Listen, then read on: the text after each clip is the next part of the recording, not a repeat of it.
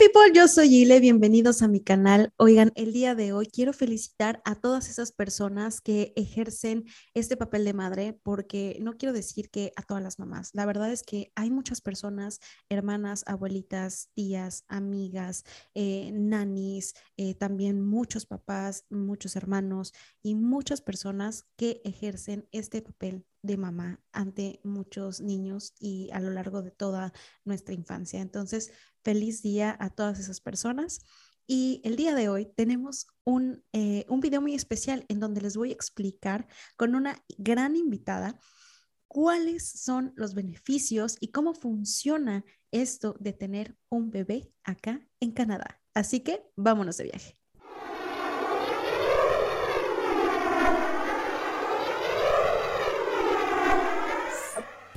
Lau, bienvenida. Qué gusto saludarte. ¿Cómo estás? Muchas gracias, Ile. Muy bien. ¿Tú qué tal? Muy bien también. Oye, pues aquí dando la introducción sobre el tema del Día de las Madres. Muchísimas felicidades. Muchas gracias. Primer Día de las Madres. Sí, oye, bueno, y aparte ya te tocó celebrar tu Día de las Madres canadiense y ahora tu Día de las Madres mexicano. Sí, ahora tocó doble. A ver cuánto me dure el gusto. me parece, me parece muy bien. Oye, este, ah, como dato curioso, creo que nunca te había dicho que somos tocayas. ¿A poco? Sí, no te había dicho, ¿verdad? Creo que nunca, había salido el tema de que eh, Laura es mi segundo nombre. bueno, mi primer nombre, mi primer nombre. No, no sabía. sí, pero como mi mamá se llama así, o sea, pues nadie me dice así. O sea, hubo un tiempo en el que sí, cuando practicaba cuando todo el mundo me decía así, porque como el primer nombre era como el de la lista, ¿no? El típico que leen tu primer nombre de la lista y te empiezan a decir así. Y mucha gente sí me decía Laura, entonces como que algunas personas sí me acostumbré, pero a la fecha, si me dices así, yo creo que no vuelto ni a verte. no inventes, jamás. No, nunca, nunca me dijiste. Pero pues sí. Oye, pues muchísimas gracias por, por estar aquí porque estoy bien emocionada que nos vas a compartir un tema impresionante, mucha gente luego me pregunta y luego yo no sé pues ni cómo contestar porque no, no, lo poco que, que, he investigado en internet, lo poco que me cuentan, pero ahora que, que tú estás acá, dando la introducción a todas las personas. Lau también vive acá en Vancouver y tiene varios años que se vino para acá, que casualmente aparte nos venimos con la misma agencia y ahí vamos siguiéndonos, siguiéndonos los pasos, pero ella ya es mamá acá y este, ya el bebé nació aquí en Canadá, es todo un bebé canadiense y este, oye, pues lo que quiero que nos platiques es pues toda tu experiencia de cómo fue esto, pues de el embarazo acá, tu proceso, este, siempre salen muchas dudas sobre cómo es el sistema canadiense, qué te incluye, qué no te incluye, cómo es el hospital, cuánto cuesta. Así que, por favor, acláranos todas estas dudas. Claro que sí, pues mira, eh, la verdad es que aquí, como ya saben, supongo, eh, todo el sistema médico es gratuito. Y de hecho yo, o sea, la verdad no, no, estoy segura si existen como doctores que hagan práctica como privada y demás, pero eh, creo que si hay son muy pocos y es como difícil accesar a ellos, realmente porque es muy fácil acceder al sistema de salud pública, pero también es complicado, o sea, por ejemplo, tener un doctor familiar, porque aquí se usa que todos tus padecimientos te los ve el doctor familiar, eh, y ya si ese doctor considera que requieres como a un especialista, ya te eh, dan una pues, una orden para ir con el especialista, ¿no? Pero si es algo normal, eh, tu médico familiar te ve de todo.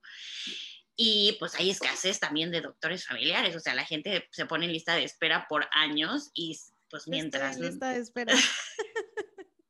Sí, y mientras no tienes doctor familiar, pues tienes que ir como a una clínica, una walking clinic o algo a que te vea el doctor en turno y demás, ¿no? Entonces, eh, para mí ah, fue muy difícil, bueno, para mí, para mi esposo fue muy difícil como adaptarnos a ese tipo de sistema, porque pues nosotros siempre estamos acostumbrados a ir con nuestros doctores y pagar nuestros servicios médicos y demás, y pues realmente es fácil en México acceder a cualquier especialista, en a lo mejor una semana ya puedes ir a ver a tu doctor y aquí pues precisamente porque hay tanta escasez no es tan fácil, ¿no? Entonces lo mismo sucedió cuando me embaracé. La verdad es que yo tuve mucha suerte porque pues yo empecé a ver como a ir a una clínica que estaba aquí cerca de mi casa y cuando me embaracé y me metí pues a hacer una, pues, una cita para ver al doctor, me salió ahí que estaba aceptando mi clínica. Un doctor nuevo había llegado y estaban aceptando pacientes. Entonces fue así como de, oh, no inventes, qué suerte. Luego, luego hice mi cita para mí, para mi esposo y todo, para ya ser sus pacientes. Y él me empezó a dar seguimiento con el embarazo. Pero la verdad fue súper diferente a como yo, pues me acordaba de mi hermana, que es como la que yo le fui siguiendo sus, sus embarazos, ella tiene tres hijas, y yo me acordaba que ella iba, pues, para empezar, su ginecólogo de siempre era el que le daba el seguimiento, ¿no? Y me acuerdo que iba mil veces y cada consulta le hacían un ultrasonido y era como muy detallado y demás. Entonces, pues, eso fue como lo que yo esperaba que pasara aquí y por supuesto que no, ¿no? En general, cuando vas a una cita al doctor aquí, precisamente porque es gratuito y ven muchísima gente, pues o sea, de hecho en mi clínica es así de, te podemos ver dos padecimientos porque tu cita va a durar 10 minutos y ya, si tienes más cosas, haz otra cita y te vemos lo que sigue, ¿no? Y pues así fue también con el embarazo. Me acuerdo que llegué con el doctor y le dije así como, ah, pues me hice una prueba de embarazo y estoy embarazada. Y me dice, ah, qué padre, qué bueno. Pues te voy a dar una orden médica para que te vayas a hacer una, un ultrasonido cuando cumplas ocho semanas y después de eso ya regresas. Pero pues yo tenía como dos semanas de embarazo en ese momento. Yo dije, ocho semanas, o sea, me están diciendo que tengo que esperar seis semanas o sea, sin hacer nada. hasta confirmar, ¿no? Incluso saber si no sé. O sea, digo, yo sé que es muy, muy raro que las pruebas salgan ya en esta época como positivas, o sea, es más, yo creo que más fácil que salgan negativas, o sea, falso negativo, pero pues, o sea, justo como tú comentas, yo también, o sea, en México ibas al ginecólogo y cada, cada, cada vez que iba yo con mi ginecóloga, pues me hacía igual ultrasonido, me revisaba, o sea, todo, entonces, qué shock. Sí, sí, no, nada, entonces imagínate, o sea, aparte como mamá primeriza, pues te entran todas las dudas, ¿sabes? O sea, de qué tal que no estoy embarazada, precisamente. O sea, no me van ni a mandar a hacer una prueba de sangre para ver si sí estoy embarazada. Este, y pues no, o sea, fue así como, bueno, entonces ya que tengas ese ultrasonido, me hablas y regresas. Y obviamente fueron las seis semanas más largas de mi vida, ¿no? Y, y también, o sea, pues haces tu cita para ir al lugar donde es el ultrasonido, pero aparte en ese momento pues todavía estaba como más fuerte lo del COVID y así, y no dejaban que mi esposo, que mi esposo entrara, tenía que ir yo sola. Y entonces imagínate, es como el primer ultrasonido. Y yo que soy súper fan de las redes sociales y de las aplicaciones y así, pues me bajé mi aplicacioncita de, este, qué esperar cuando estás embarazada y que te va diciendo como el bebé de qué tamaño está y así. Y también tiene como su foro y en el foro, ya sabes, pues eh, eh, tienes como tu grupo de todas las que están embarazadas como al mismo tiempo. Y pues así un buen empezaron a decir así de, no, pues que llegué a mi ultrasonido de ocho semanas y ya no había bebé o ya no había latido o así. Entonces imagínate, yo iba aterrorizada, así de, no, Dios mío, porque pues te digo, no, nadie te ve, nadie te hace nada antes. Entonces yo así de, bueno, pues Ok, y pues solita y así, entonces, y en un lugar, pues en un país que no conoces, que, y la gente, pues, o sea, no es que sean mala onda los doctores ni nada, pero vuelvo a lo mismo, hay tanta gente y es gratuito y ven a tanta gente que pues es todo así como muy rápido, ¿no? O sea, es como de al grano y ya. Entonces, pues yo sí iba así como muy nerviosa, este, y pues ya me hicieron mi ultrasonido y la mujer que la técnica del ultrasonido, este, pues ya nada más ella veía en su maquinita y así, y yo así no, no, no me voy a decir nada, porque pues ni siquiera tenía así como una pantalla para que yo viera, ¿no? Era un cuarto vil con una computadora que ella estaba viendo, y ya después de mucho moverle y demás, ya me dijo así como, bueno, ya te voy a enseñar, y ya me enseñó que ahí estaba el, el bebé y todo, y, y ya me dijo así como todo se ve bien, y sí se ve o sea, sí tienes ocho semanas exactas y todo, entonces, como que ya me tranquilicé. Y ya dije, bueno, ok. Pero ya, o sea, de ahí también era así de, bueno, este es tu ultrasonido para decirte si efectivamente tienes el tiempo de embarazo que creemos y más o menos cuando vas a dar a luz. Y de ahí eh, te hacen un ultrasonido que es el estructural, como el más importante para detectar como eh, cualquier cosa de anatomía o el síndrome de Down o así. Y ya, eso es todo lo que te hacen aquí en Canadá. O sea, párale contar, no hay otros ultrasonidos, no hay nada más. Eh, lo único que he escuchado es que, o sea, si tú quieres tener más ultrasonidos o el super 3D acá con todo allá que existe, esos los puedes pagar como en privado, ¿no? Exactamente, o sea, sí hay eh, de ultrasonidos específicamente sí hay, eh, pues no puedo decir que son clínicas, pero pues lugares donde te hacen, igual que en México, así del 3D, mm, pero pues es mucho más de por la experiencia, ¿sabes? No es un lugar como médico donde te van a decir si el bebé está bien o mal, nada. Simplemente es como por la experiencia de ver a tu bebé y ahí sí, obviamente, como pagas, pues ya te hacen un ultrasonido bastante largo y ahí sí ya pudo entrar Fernando, ya es como otra cosa. O sea, ya como sí más esta, esta experiencia. Como, Exactamente. O sea, pero de ley, digamos, solo son dos. Dos, a menos que, o sea, como que te consideren alto riesgo o así, a lo mejor ahí sí ya te dan como más, pero si estás como bien y no hay como motivo de preocupación, dos y se acabó, o sea, no hay más. Y em, son, son gratis, tanto las consultas médicas como los ultrasonidos, todo es gratis, no te cobran nada. Entonces, eso, eso la verdad es que sí está súper bien porque pues en México cada consulta del ginecólogo y cada ultrasonido y así es un dineral. Entonces, pues aquí sí no, no das un peso para nada, pero pues sí, eso es como lo que cambias, ¿no? Y, o sea, la verdad es que lo de los ultrasonidos, siento que es porque en general yo me he percatado que aquí son muy poco intervencionistas en, en cosas médicas. O sea, no te dan antibiótico a menos que casi te estés muriendo. Eh, o sea, yo estaba muy acostumbrada en México así de, tengo gripa, voy al doctor y salgo con mi super receta de mil cosas, ya sabes. Y aquí no, es como, ah, pues sí, este, ve a tu casa y descansa y toma agua y sí, bye. Justo, justo, o sea, yo creo que de las pocas experiencias que tenemos nosotros, o sea, justo de médico acá, bueno, mi hermano es nutriólogo, pero con especialidad clínica. Entonces, él, su tronco común es medicina. Entonces mm. con él luego ahí discuto dos, tres cosillas y este, y siempre me dice, es que ellas son muy hippies, ¿no? O sea, dice, ya que te, y, y, y, se ríe porque siempre a mí me dice que yo soy muy hippie, porque a mí no me gusta tomar medicamentos, sobre todo cuando siento que nada es como quemar de la garganta o así, yo soy de, no, no, no, que mi jugo y mi té de jengibre y, ¿no? Ahorita me curo, ¿no? Y así. Entonces me dice, ay, a ti te va súper bien como ese sistema, ¿no? Pero, pero Dani, Dani tiene alergias, por ejemplo necesita este, pues tener como control de las alergias y entonces toma algunos medicamentos y así y fue muy chistoso porque eh, también hace como, ah, pues en enero que creo que te comenté que nos enfermamos, que nos dio una gripa como súper fuerte y, y, él decía como que le dolía el pecho, ¿no? Y yo, no voy a hacer COVID, no, mejor ve, porque aparte como que le siló así, así como, no sé, súper raro, ¿no? Y yo, no, sí ve al hospital, o sea, porque aparte, este, le dije, no te puedo dar nada, porque en la farmacia aparte, como hay que comentar, que no te venden nada, o sea, no es como que en México que llegas a cualquier farmacia y deme este antibiótico, ¿qué digo? Ahora según se está como más regulado, pero siempre puedes conseguir, ¿no? Un antibiótico o lo que tú quieras. Muchísimas medicinas que en México son de venta libre, aquí es como, no. Oye, el ketorolaco sublingual. O sea, eso es una cosa impresionante. Son ketorolaco que te puede quitar un dolor de cabeza, un dolor de malo, lo que tú quieras.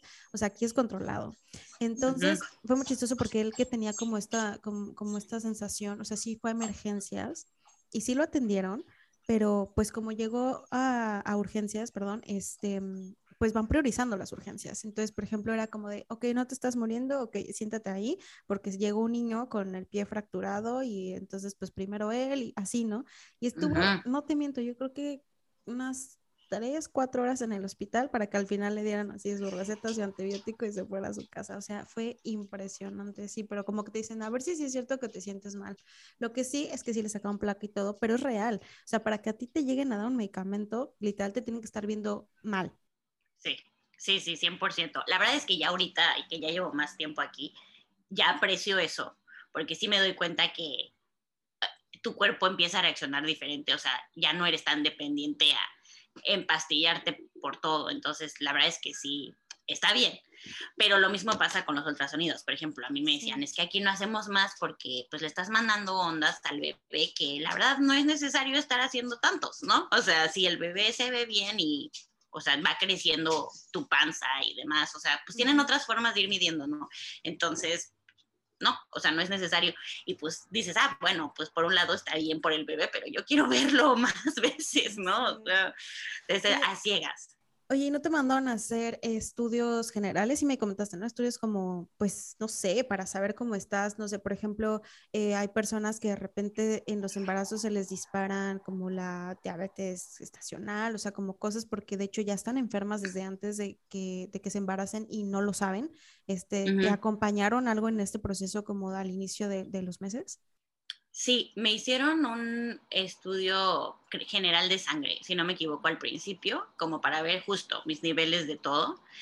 Y eh, no me si fue justo al principio de mi embarazo o antes, porque yo fui a una consulta previa, cuando ya empezábamos a pensar en buscar el bebé, fui como con el doctor y fue así de, oiga, pues me quiero embarazar y eh, tengo que hacerme algún estudio así. Creo que él originalmente fue quien me mandó como nada más para ver mis niveles. Entonces ya después eh, durante el embarazo me volvieron a mandar a hacer otra vez más adelante el estudio de la glucosa y etcétera, etcétera, justo para ver la diabetes gestacional y varias cosas eh, en el transcurso del embarazo. Entonces sí, hubo varios eh, estudios de laboratorio igual gratis, no tuve que pagar nada.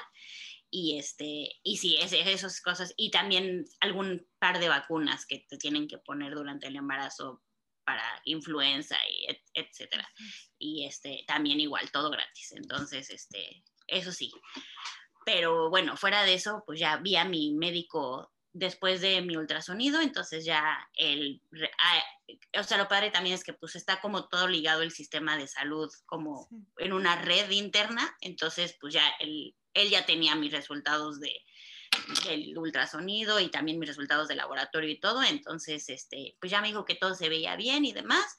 Y creo que ya de ahí me mandó así como, bueno, pues nos vemos en un mes o una cosa así y hasta las, creo que 20 semanas ya te, como que te mandan a una clínica, bueno, yo escogí hacer como, hacerlo como con doctores, porque pues es lo que yo estaba acostumbrada, pero aquí también es muy común usar parteras, o cosas así como tener el bebé en tu casa, o sea, ya depende mucho de lo que tú quieras, pero pues yo acostumbrada en México a que pues todo lo haces con un doctor, eh, le dije, no, sí, a mí ya mándeme a la clínica de obstetricia, o yo tenía entendido que era una clínica de obstetricia, entonces ya después de creo que las 18 o 20 semanas ya me dejé de ver a mi doctor familiar, que lo había visto como dos veces en el embarazo, y ya me mandaron a la clínica de obstetricia, que después ya me enteré que no es que realmente fueran ginecólogos, son, también son family doctors, que son como médicos generales, pero ya como que pues se dedican a puro embarazo y demás, ¿no? Entonces ellos pueden eh, asistir el parto mientras sea un parto que no tiene complicaciones, pero si ya hay algo más o hay que hacer cesárea o lo que sea, ya en ese momento tienen que hablar ahí sí al especialista que esté en turno en el hospital. Entonces. y una pregunta, ¿dónde entra esta diferencia entre elegir una midwife, que es como la tipo partera, que al fin de cuentas también es médico y demás, a elegir como un médico normal? O sea, te dan como elegir justamente en, este punto. Ahorita que hablabas como de los diferentes tipos de parto, que ahora hay mucho esto que se llama como los partos humanizados, que justo los tengas en casa o en agua o donde tú decidas y como de la manera en la que tú quieras. Pues mira, no real, o sea, no te dan la información en, o a mí no me dieron la información en el doctor o en la clínica de mi doctor. Eh, yo como que ya había empezado a investigar cuando empecé a pensar en embarazarme, cómo se hacía aquí, ¿no? O sea, no tenía ni idea. Y de ahí fue que me salió como midwives y que te recomendaban las parteras, precisamente por lo que tú dices, ¿no? Que son mucho más enfocadas a, a hacerlo muy natural y obviamente al final ellas te asisten, si tú quieres tener un parto en el hospital, te asisten ahí, o si lo quieres tener en tu casa. Pero si son como mucho más eh, hacia lo más natural y a, guiarte a que tu cuerpo haga las cosas, ¿no? Eh, o en tu clínica sí te dirigen directamente a una clínica de especialidad, ahí sí. Entonces, ya si tú quieres tener como midwives, básicamente, pero también está cañón porque yo, por ejemplo, cuando me embaracé, me metí así de, voy a pedir un midwife y, o sea, dos semanas después fue como de, estamos llenos todo el año. Eh, gracias. O sea, también es como la lista de espera eterna. Ajá. Wow. Sí, sí, sí. Entonces, o sea, obviamente ya, ya no seguí buscando, ya no me metí a buscar más midwives diferentes ni nada, pero sí sé que, casi, casi estoy buscando embarazarme, me meto a la lista de espera de una midwife porque también están Ah. súper mm, ocupadas y demás. sí. Sí. Entonces, este, bueno, pues yo ya como no había conseguido la midwife del- de, este lugar donde había visto, pues ya me fui con la clínica y aparte estaba en el mismo edificio donde estaba mi doctor y todo y yo ya sabía que en el hospital de enfrente era donde iba a tener a mi bebé porque era el que me correspondía, entonces dije, bueno, ya todo aquí junto y además esos doctores son los que asisten en el hospital y dije, bueno, así ya conozco también a la gente Sí, con la que menos no seguramente me va a tocar. alguien, alguien desconocido, ¿no? A mí justo, justo creo que esa es de las cosas que más me daría como de, o sea, como que cuando tienes un doctor que te va siguiendo hasta, pues generas confianza. Solo el tema de confianza ya es un plus.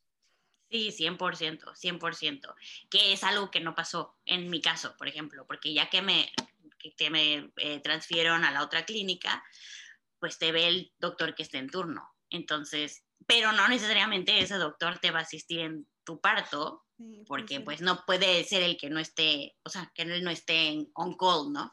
Entonces, pues Eso sí es también súper diferente, ¿no? O sea, si tú llegas a- a- al tema del parto y no sé, o sea, no es como en México que dices, hey, ginecóloga, yo me voy a aliviar y corre la otra así aunque esté en Timbuktu y va al hospital y te asiste, ¿no? O sea, aquí es como que quien te toque, ¿no?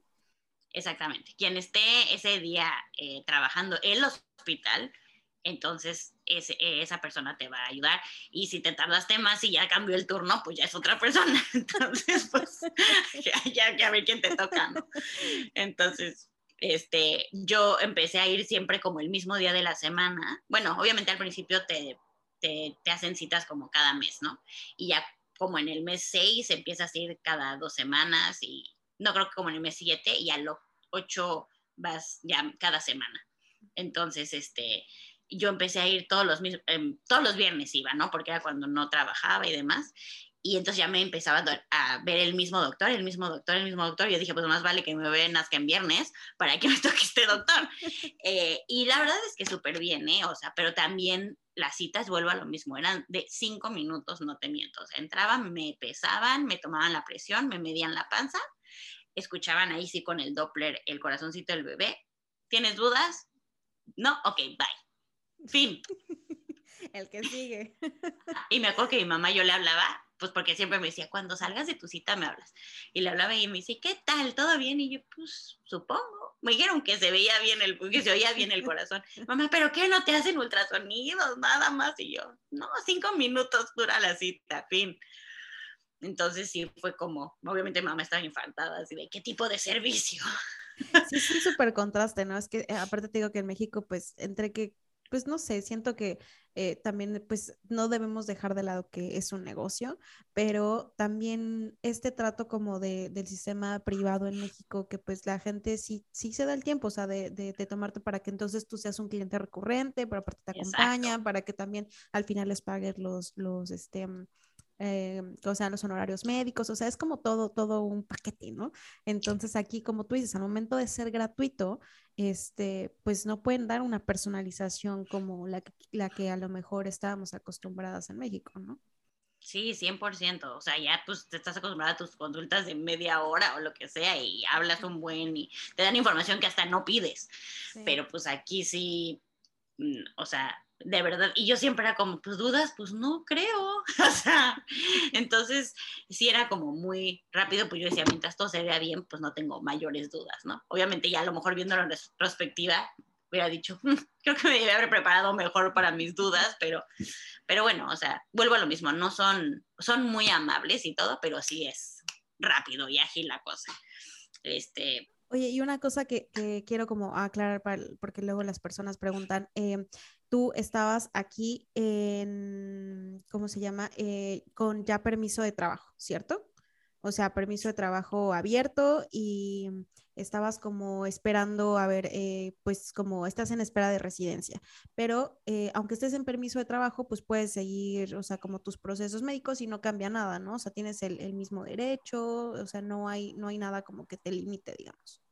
Exactamente. eh, no importa si es este permiso de estudiante o es permiso de trabajo, mientras tú tengas como un estatus de residente temporal, eh, tienes el, el, sistema médico y el acceso como cualquier persona, como un ciudadano canadiense, igualito, o sea, te cubre todo igual. Entonces, en mi caso, yo ya me había graduado del, de mi programa porque también me vine a estudiar y estaba esperando mi Post-Graduation Work Permit, pero eh, tenía mi, mi, seguro, entonces mi seguro me cubrió todo sin problema. Además, justo me tocó la transición de hacer mi cambio como de estudiante a trabajador y hubo un periodo en el que no tenía como estatus, por decirlo así, porque se tardan, exactamente, y se tardaron mucho tiempo, o sea, eh, hasta septiembre me llegó mi, o sea, yo me gradué en mayo, en creo que junio se vencía mi permiso de estudiante y hasta septiembre aprobaron mi Post-Graduation Work Permit, entonces te quedas como con estatus implícito, le llama Canadá,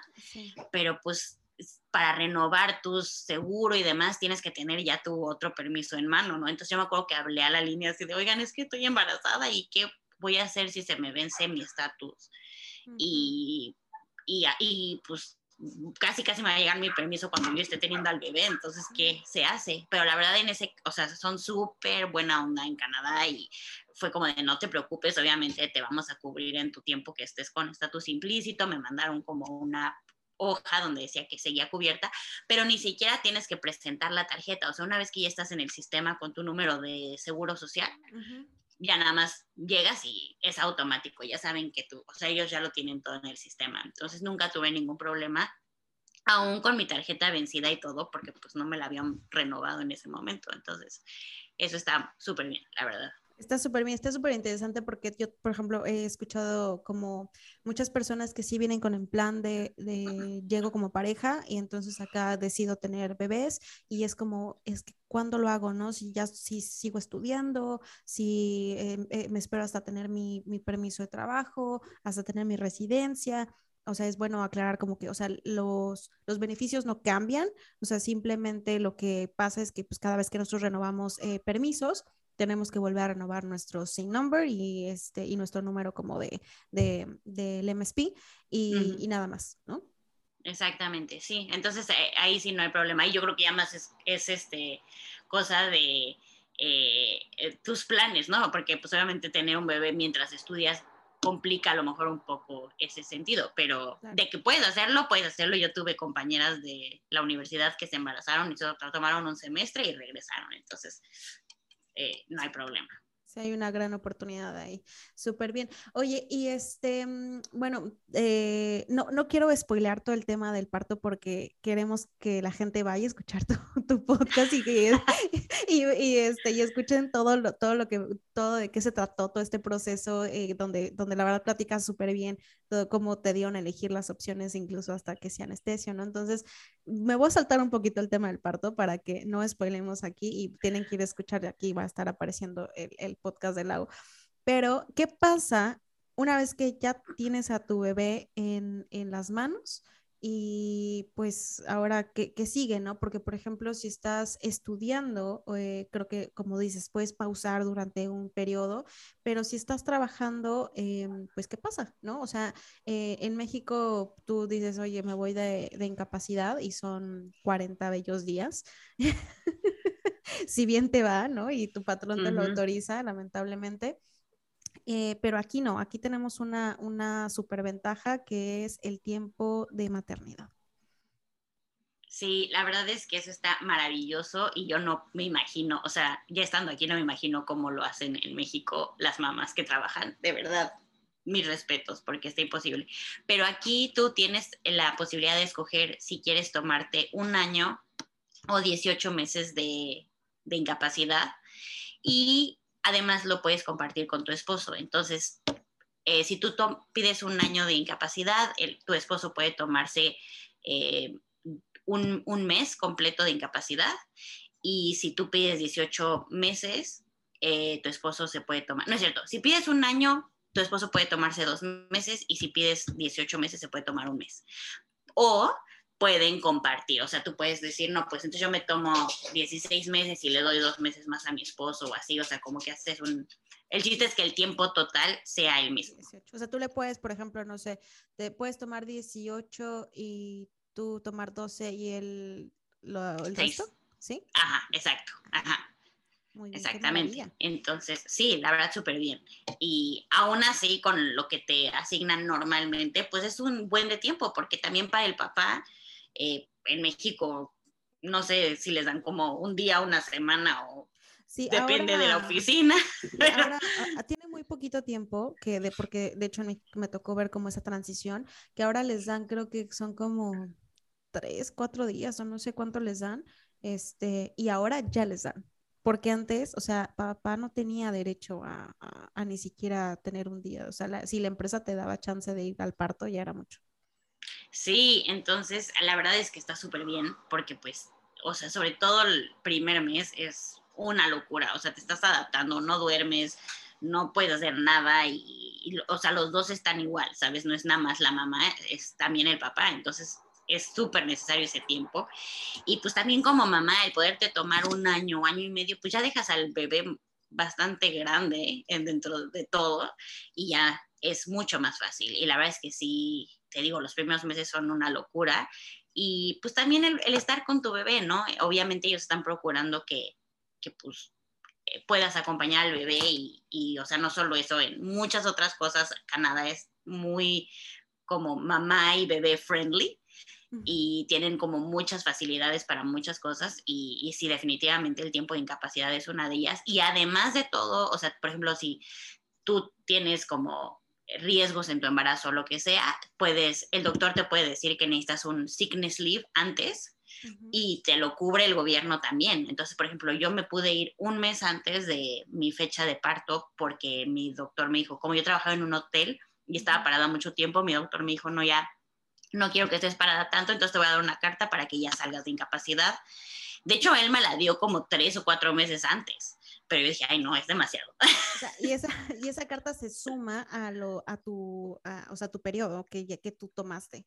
Eso Exactamente. entonces tú haces ya tu aplicación y pones primero es un periodo de sickness y ya cuando tu bebé nace, ahí ya empieza a correr tu tiempo de maternity. Entonces, y ya de ahí corren los 12 o 18 meses que pediste. Entonces, al final acaba siendo muchísimo tiempo que puedes estar de incapacidad y el gobierno te paga, dependiendo de cuánto tomes, eh, si tomas un año creo que te paga el 50% de tu sueldo y 18 meses son como 30 o una cosa así, y dependiendo de tu empresa, ellos a veces te hacen como el top up para o completarte todo tu sueldo o completarte un buen porcentaje. Entonces, también eso está muy bien. Y, y entonces, hablando de este punto en donde mm, dices, o sea, tu trabajo te puede ayudar a que incluso te paguen lo completo de tu sueldo o incluso un poquito más, ¿no? Me gustaría que a partir de esto desmintiéramos como algunas cosas que la verdad me ha tocado ver en internet.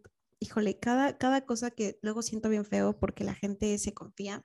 Por ejemplo, clásicos videos que dicen, Canadá te paga por tener bebés, ¿no? Mm.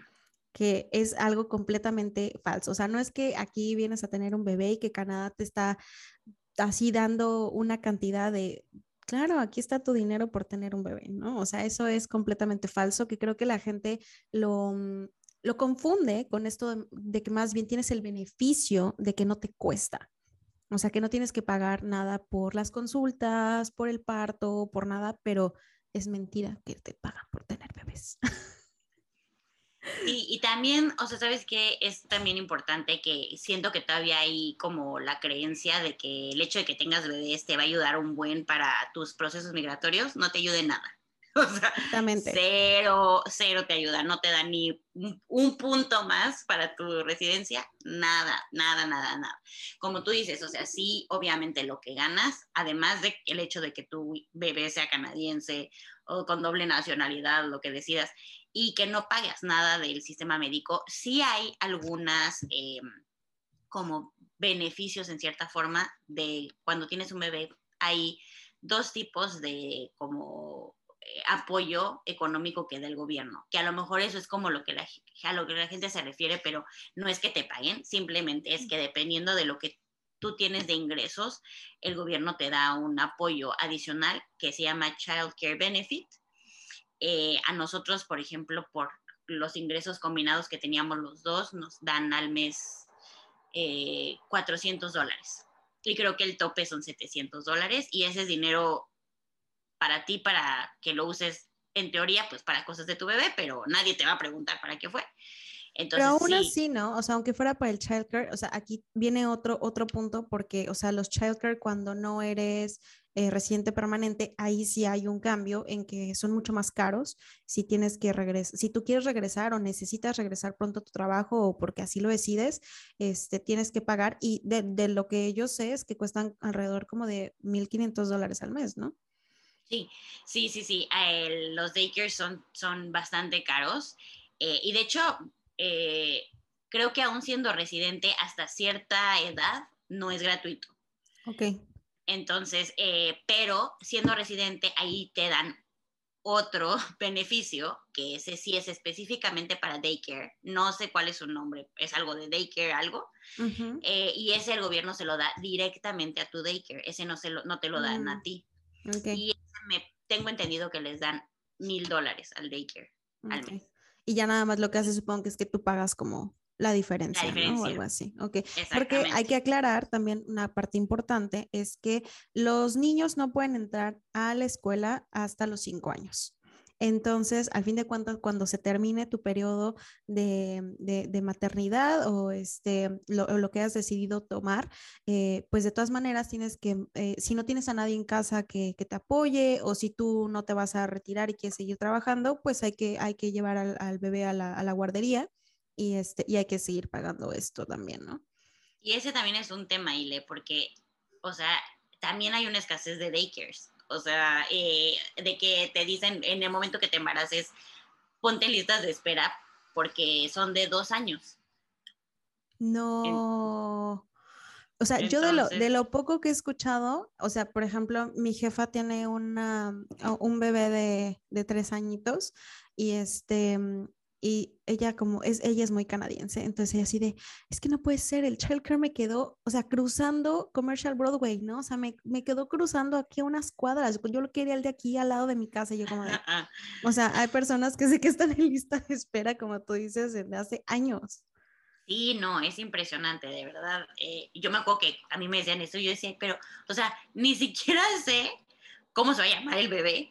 O sea, literalmente yo registré a mi hijo así de Baby Gregory porque, oh. o sea, y fecha de nacimiento supongo que va a ser esta, porque pues, o sea, no han ni nacido, pero ya te tenías que estar inscribiendo en daycares porque, o sea, yo veo en mis grupos de mamás y así como todas sufren de que no tienen daycare, ¿no? Entonces, y así igual de que sí, te pongo en lista de espera, son 100 dólares y no te aseguro que vas a entrar, pero pues te pongo en mi lista. Es una locura. Qué locura. Oye, y ahorita que comentaste, Baby Gregory, oye, cuéntame cómo está este tema del el registro de los bebés, porque en México yo les digo, híjole, es que los papás nos hacen una tortura, ¿no? O sea, primero nos ponen dos nombres, empezando por ahí, y luego dos apellidos. ¿No? O sea, entonces, o sea, no te cuento, o sea, tengo personas que conozco que tienen tres nombres y luego apellidos compuestos y dices, o sea, es que en, ningún lado cabe tu nombre. Es una letanía. sí. Entonces, este, aquí, ¿cómo se puede? Porque aquí, hasta donde yo tengo entendido, puedes registrarlo como se te dé la gana. Sí, eh, obviamente sí puedes tener dos nombres, eh, pero el apellido es uno. Entonces tú puedes escoger si quieres, el nombre, el que lleve el apellido paterno, el apellido materno, como un combinado de los dos con... Como un compuesto. Guión, ajá, o uno inventado. Guau. o sea, podrías elegir, no sé, Presley, así de que quiero que mi hijo se llame Diego Presley. Ajá, y no pasa nada, es así como, ok. O hay gente que se hace un, un como inventado con la combinación de los dos apellidos del papá y la mamá, ¿no? Ok, ok, entonces, generas tu propio apellido familiar. Exactamente. Eso se me hace súper interesante porque, o sea, eh, debo decir que yo mm, no, no sé si, si, si, en algún momento tendremos familia, pero por ejemplo, esto sale siempre mucho al, al, al ¿no? Así porque siempre, por ejemplo, del lado de, de, la familia de Dan, que hay como mucho más esto de tiene que llevar el apellido del hombre, ¿no?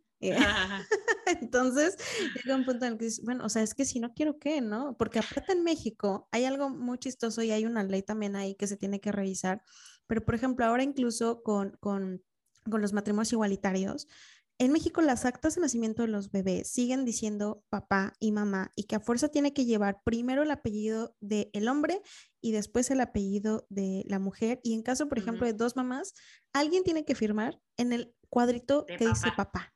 No. Eso lo escuché también por ahí que dije, qué grosería. Sí, no. Aquí sí la verdad está súper inclusivo. Y aparte a mí lo que se me hizo súper interesante es que, o sea, ya tienes al bebé, ¿no? Estás en el hospital y te dan tu kit de bienvenido a ser mamá y esto es todo lo que tienes que hacer. Y entre eso es como, ¿cómo registrar a tu bebé? Entonces ya sabes que en México es de, bueno, vas a la delegación o a donde sea y es todo un proceso y las huellas y así. No, aquí es de, te metes a la página de registro del bebé por internet, llenas el formato y te mandan por correo el acta de nacimiento de tu bebé. O sea, ¿tú crees que te revisan que tu bebé sea tu bebé? No, nada, nada, nada. Yo decía, órale, ¿qué onda con esto? Pero, pero, de alguna manera está bien tú decir por qué. Porque también, o sea, ¿cuántas personas en México no tienen un apellido mal o una fecha mal porque la señora que te registró hizo que se le pegó la gana? Sí, no, pero ahora, por ejemplo, cuando registramos a Diego en el consulado, fue así de, y entonces una carta firmada por el doctor que tenga una foto del bebé certificada que diga que lo conoce y que efectivamente es su bebé y así. Y al, por el otro lado, Canadá, así de llénelo por internet y le mandamos su acta. Entonces fue como súper raro, pero eh, a lo que iba es que tú vas llenando todo y si es como muy inclusivo de nombre del, o sea, del padre, pero no ni mamá, ni papá, ni nada, ¿no? Y, y sí, ahí te ponen así de cómo, o sea, first name, middle name, last name, y ahí te ponen así de lo que tú quieras. Y yo, sí, esta es una decisión muy complicada, siento demasiada presión.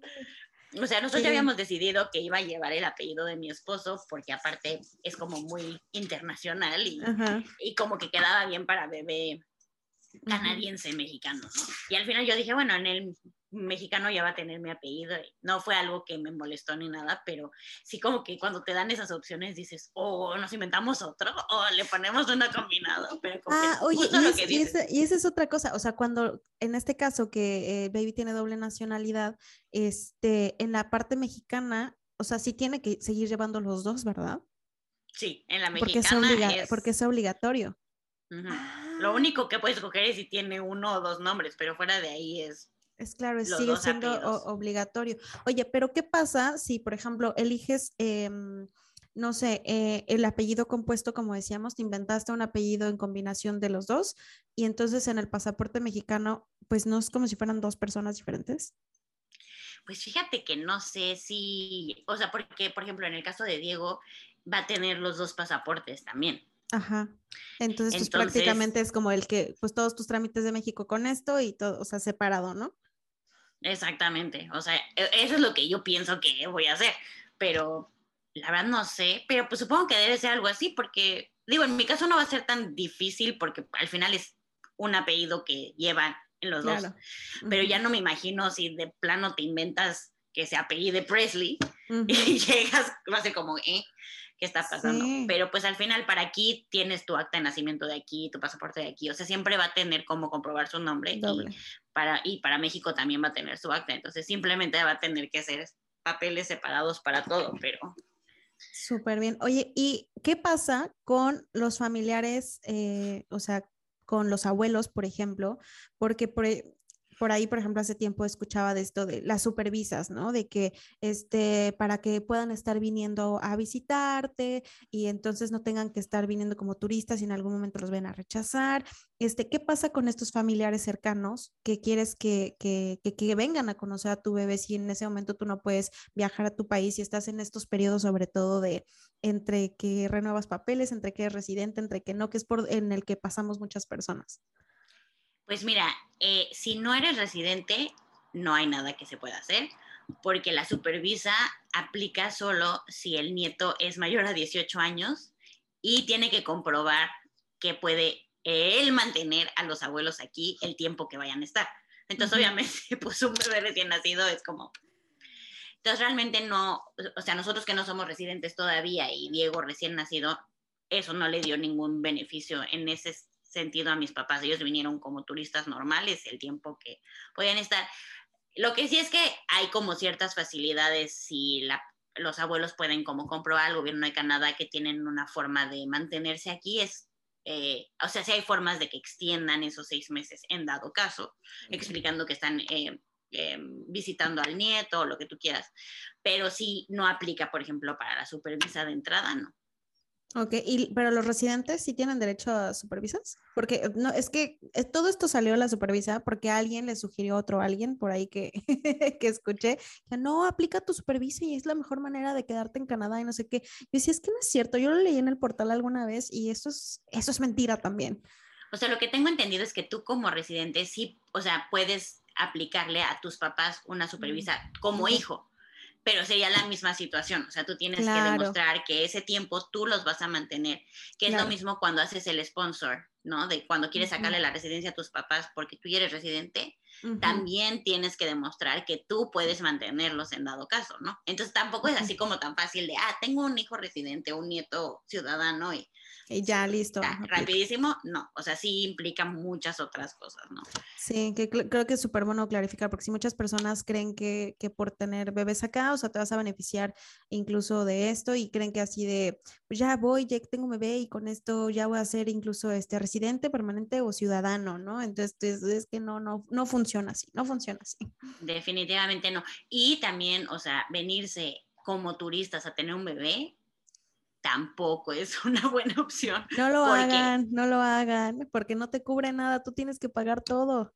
Y aparte, o sea, los costos, o sea, si es caro en México, aquí tener que pagar eh, consultas médicas, laboratorios, ultrasonidos y el hospital es peor. O sea, yo me acuerdo que una vez estaba esperando entrar a mi consulta con, con los ya especialistas de bebés y alguien que seguramente no tenía seguro médico y llamó a pedir informes y yo en, el chisme escuchando, ya sabes, a la señorita del teléfono y sí le decía así que le iban a cobrar como 200, eh, 300 dólares por consulta y que luego para el hospital, nada más como para eh, eh, la estancia en el hospital eran como, no te quiero mentir, pero como entre 4 mil y 5 mil dólares sin contar los honorarios médicos y todo lo demás. No, o sea, solamente como por poder estar ahí. Sí, yo me acuerdo una vez, o sea, fuimos a emergencias porque como que parecía que me había como intoxicado y yo como de, no, se me va a pasar y Daniel, no, no, vamos, vamos, pero estábamos aparte de nuestro periodo de gracia llegando los primeros tres meses, donde aparte, bueno, traíamos nada más nuestro seguro de viajero, más, bueno, nuestro seguro de gastos médicos de México y este, y me acuerdo que llegué al hospital y que lo primero que te dicen es, la consulta de emergencia aparte cuesta 1.600 dólares.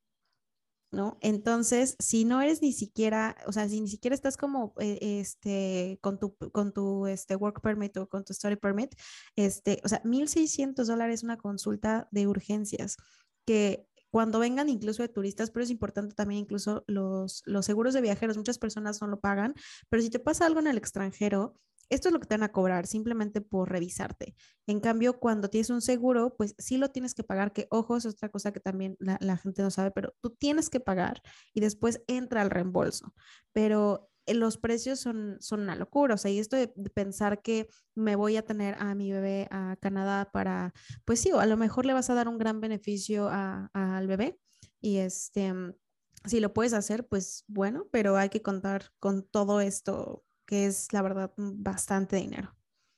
Sí, sí, 100%. O sea, el bebé sí va a tener todos los beneficios de ser ciudadano y demás, pero vuelvo a lo mismo. O sea, tú no vas a tener ningún beneficio al respecto y sí es mucho dinero. Obviamente nunca te van a negar la atención médica, pero sí es eh, pues muy diferente, ¿no? Entonces mejor hacerlo cuando tienes algún tipo de residencia temporal que ya te cubre todo, porque ahí sí es una maravilla. O sea, al final nosotros de todo el parto y estuvimos dos noches en el hospital y demás, pagamos creo que 20 dólares porque pedimos un upgrade a un cuarto privado y el seguro extendido de mi esposo cubría un porcentaje de eso también.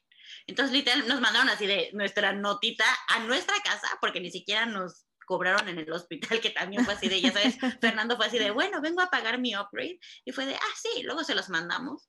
Y ya como a las dos semanas nos llegó por correo así de, vaya a pagar eh, su, aquí está su cuenta y 20 dólares y pónganos un número de tarjeta y ya. Sí, qué maravilla. Oye, pues estoy encantada con la plática. Yo te podría seguir preguntando mil cosas porque aparte hay, hay mucha, mucha gente que, que, me pregunta al respecto, sobre todo incluso gente que ya tiene bebés en México o tiene niños chiquitos y quieren venir para acá y demás. Y siempre salen todas estas dudas. Entonces te agradezco muchísimo la, la plática, pero por favor, coméntale a todas las personas en dónde te pueden seguir en las redes sociales. Aquí ya apareció varias veces eh, el, el podcast, pero este oye, si yo que no soy mamá y que no estoy ahorita ni siquiera pensando, este, me, fascina escucharte porque estoy así de, ah, ¿cómo es posible esto? ¡Ah! Este, platícale sobre tu podcast, tu podcast a todo mundo.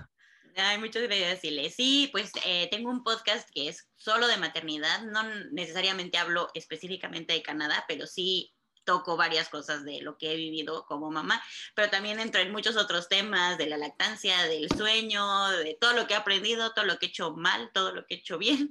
Eh, y como dice Iles, si les da risa, ya me doy por bien servida si no tienen hijos, pero también a mí me sirvió mucho escuchar anécdotas de amigas que tenían bebés, entonces por eso lo hice, para que a alguien le sirva, al menos de saber que a todos nos pasa lo mismo. Entonces está en Spotify y en Apple Podcast como Aprendiendo a ser mamá. Y también estoy en Instagram como ser-mamá 2021 y ahí pongo recomendaciones, pongo fotitos, pongo historias. Me pueden hacer más preguntas si tienen más preguntas de bebés, de bebés en Canadá, de lo que quieran, ahí también estoy, entonces ahí me pueden encontrar. Está increíble, está increíble. Yo la verdad es que, este, o sea, justamente creo que estas experiencias te hacen mucho, cuando no tienes bebés, o proyectar e incluso ver todo lo que conlleva, ¿no? Y cuando tienes, pues yo creo que una red de apoyo este, es, es, lo mejor que puedes tener, yo creo que en, en, esos momentos no, no debo de dudarlo. Y este, por cierto, me encantó el, el capítulo con el tema de, de las mascotas. Yo tengo dos gatitos y de las cosas que todo mundo siempre este, se cuestiona, que aparte también es otro de los mitos, ¿no? Tú nunca te vas a poder embarazar porque tienes gatos y los gatos no te dejan. O sea, sí, ya sabes, miles de cosas. y entonces esta es otro tema a, a discutir en otro momento, pero también muy interesante, ¿no? Ahora estas generaciones que tenemos tantos gatitos y gatijos y perrijos, que entonces, ¿qué pasa cuando llegan los bebés humanos? Entonces... Sobre todo cuando el perrijo o el gatijo es un consentido y no le parece tan divertido que Ay, no. O sea, yo que mis gatos duermen aquí así, no sé, pero definitivamente. Oye, pues muchísimas gracias por este tiempo. Este, lo, lo, disfruté muchísimo. Gracias por aclararnos todas estas dudas. Espero que les haya gustado. Recuerden que a mí me pueden seguir en todas las redes sociales como arroba vámonos de viaje. Y pues nos vemos en la próxima. Bye bye. Gracias, Ile. bye.